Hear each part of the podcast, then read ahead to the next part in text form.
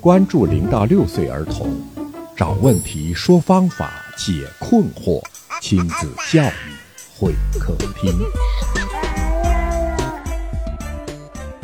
听众朋友，您好，欢迎您光临亲子教育会客厅。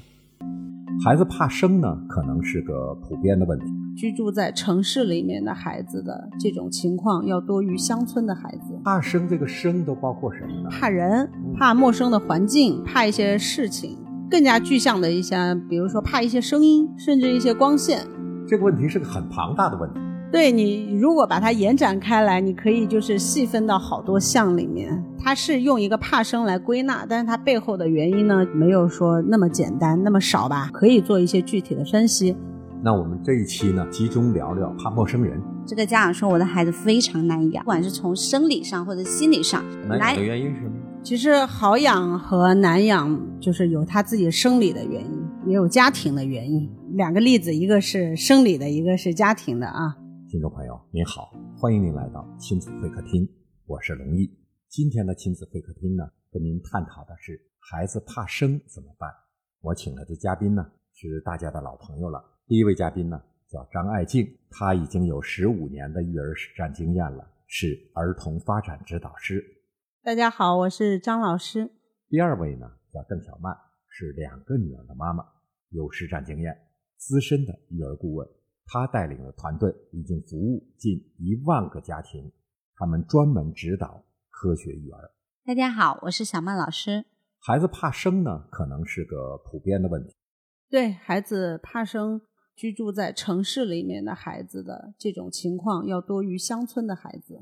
我们机构中心来源的很多是城市的，也有很多是来自于就是我们海南下面的市县，城市化没有那么重的一些地区。在发现这个对于陌生环境或者是或者是陌生人的恐惧的这件事情上的话，城市的孩子或者是城镇化比较完备的这些来的地方的孩子呢，他们的表现会更加突出一些。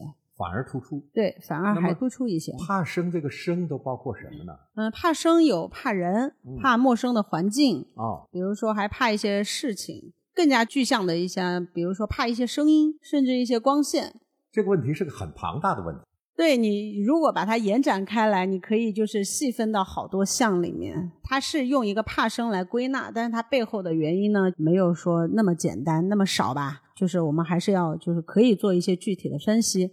那我们这一期呢，集中聊聊怕陌生人，好不好？好的，嗯，小曼老师，你们家女儿怕人吗？呃，没有，这点倒没有。我女儿很好养，就我发现好养的小孩，他的性格都很好。他不管是跟陌生人、陌生环境啊，他融入都很快。本身我女儿就从小可能没有怎么缺乏安全感，她是很好养的一个孩子。工作当中有没有遇到过怕生的孩子？有，针对这件事情问了这个家长。这个家长说我的孩子非常难养，比如说喝奶，喝奶喝奶，他会突然一下就哭起来，哦，然后睡觉睡觉，突然一下子就哭起来，也就是这个孩子从小的表现就有点缺乏安全感。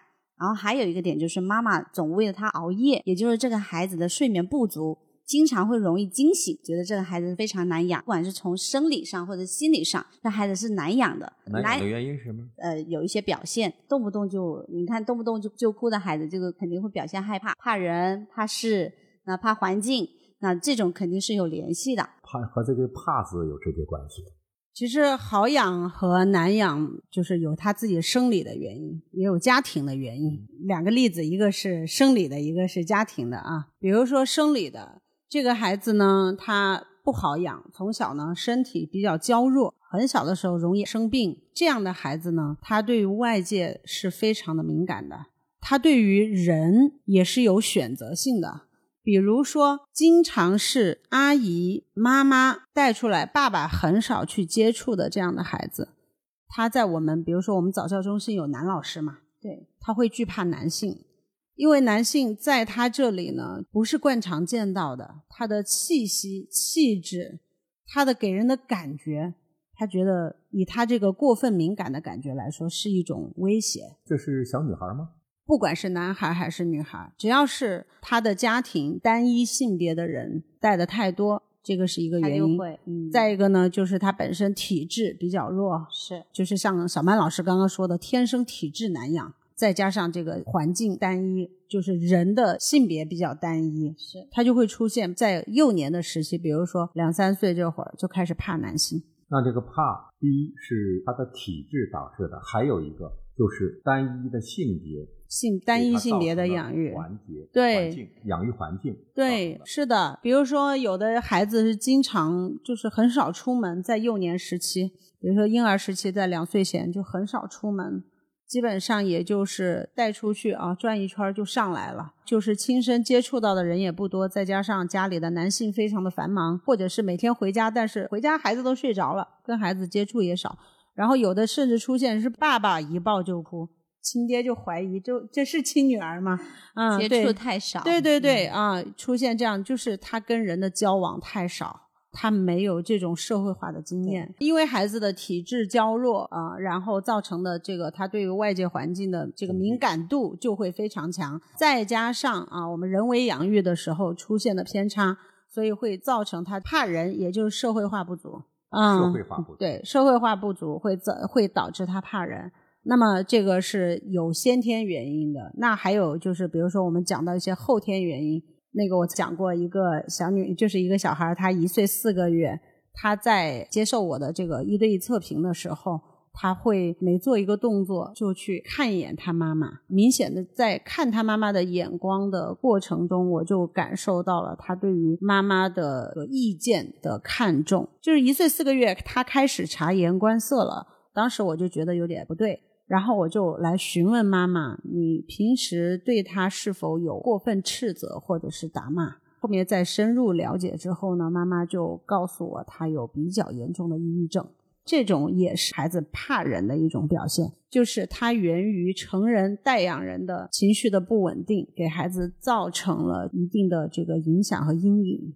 然后这个是相对来说比较极端的例子，但是我们也会碰到，就是家长对于孩子的一些处理方式的不恰当，导致孩子怕人。看来这种原因家庭很重要，是的，养育他的人本身的问题导致的，对对导致的这个孩子对怕。所以呢，他又怕，所以他由呃由于害怕，所以他就更加的依赖嘛，嗯，依赖他这个带养人，叫心理学里面叫做有一点习得性无助的这么一种感觉吧。当他越怕，他就越觉得自己跟人接触的经验是失败的，所以他就越来越害怕。可能我们要做的就是尽量的去鼓励他，让他感受到更多的善意和理解，然后慢慢的把他从这种习得性无助，或者是从这种感觉中脱离出来，然后让他意识到身边的周围的人是保持有基本的善意的。在这里呼吁一下家长吧，对于孩子的这个社交属性，其实从很小的时候就开始奠定了。他对于人的感觉和感知，作为一个带养人，你让他感受到世界是善意的，他就会成为一个基本本性是善意的孩子。如果你让他感受到世界到处充满了拒绝和恶意，他就一定会有反社会的一面，也并不是说一定会形成反社会人格什么的。我们还是尽量给孩子一些正向的，让孩子看到人不要那么多害怕和恐惧吧，让他多接触一些人。比如说，小曼老师刚刚说他们家女儿好养，其实我觉得好养的一方面就是养的稍微的粗糙一些，是不要保护过度。这方面可以，就是小曼老师可以给我们分享一下怎么去粗糙的养一个孩子。啊，就像从爬行开始，我们就没有怎么管过他爬，家里面人也很多，有多少人啊？起码有七八个，所以他从小就是这个抱一下，那个抱一下，跟这个玩一下，那个玩一下，从小就处在这样的环境当中。他不认生，他不认生，跟哪一个大人他就知道用什么样的方式去面对了，可能是处在这个环境久了，所以他对这一块呢就不太惧怕啊。去外面也是，他包括去到外面陌生人呐、啊，伸手去抱他呀，他也很大方、很乐意的去去去让其他人抱，所以他从小就没有什么怕生的这个过程。当然说他好养的这个过程呢，是主要是我们养的也比较粗糙，没有说刻意的就呃别跟他讲说，哎，你不要跟陌生人握手啊，不要跟陌生人靠得太近啊，也没有。没有也哎，对对对，我们也没有这样刻意去提醒他，他的成长呢就也比较顺畅。就社交不只局限于他跟小朋友之间，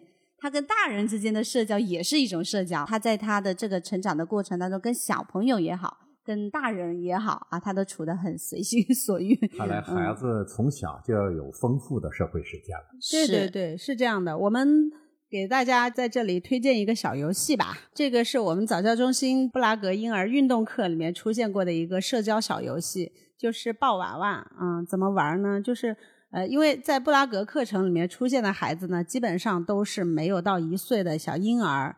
那么我们会把家长围成一个圈圈，然后老师也站在中间，然后就一个一个的传自己手上的宝宝。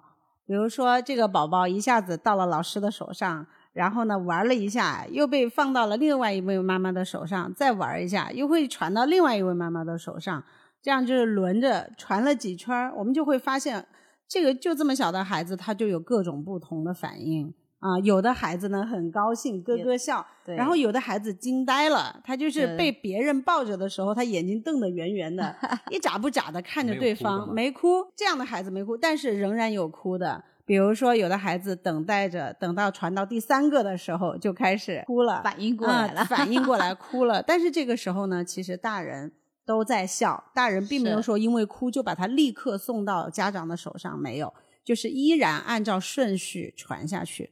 传个这么三四次之后呢，哎，这个哭的孩子也明白过来了，也一下子就明白了，嗯，然后呢就接受了整个过程。这个就是一个社交化的小游戏。那么哎这个这个游戏也很有效啊。是的，是是非常有效。所以的话呢，如果呃你们可以就是去到早教中心去上课的时候可以玩儿，或者是呃你们也可以就是交朋结友，就是一群人聚会的时候也可以玩一下传宝宝这个游戏，挺有意思的。嗯，一般在小孩多大的时候做这个游戏？呃，其实呢，就是在小孩小朋友建立这个社会化的过程中就开始可以做了。我们我们玩这个游戏的呃孩子都没有到一岁，都是这个几个月的几个月的孩子，就是他，比如说我们呃说六个月的孩子就会认生了，对不对？对其实开始认生的时候呢，就是他的记忆力开始发展的时候，我们就可以开始做这个社会化游戏了。它不存在安全上面的问题，因为大家都是呵护的，都是善意的，都是对这个孩子抱有肯定的和宽容的一种态度，对孩子的社会化发展是很好的。所以还是建议，就算就算是孩子再小，还是要接触人，养育环境不能太单一了。就是家里面人少，但尽量可能也要出去多接触人。对，嗯，是的，嗯，孩子怕人，从心理的角度解释，他深层的原因是什么？他是怕人，肯定是没有安全感，安全感不足，安全感感不足造成的这个对陌生人的恐惧，比较极端的情况，他确实看到了一些很可怕的人啊。但是，比如说你可怕也分这个气质可怕和长相可怕，有的人是真的可怕，对吧？有些是声音声音可怕啊，对。但是我们以普通的情况来说的话，比如说这个孩子他的视觉比较敏感，有的孩子见不得别人戴眼镜儿，看见戴墨镜的、戴眼镜的，他就会哭。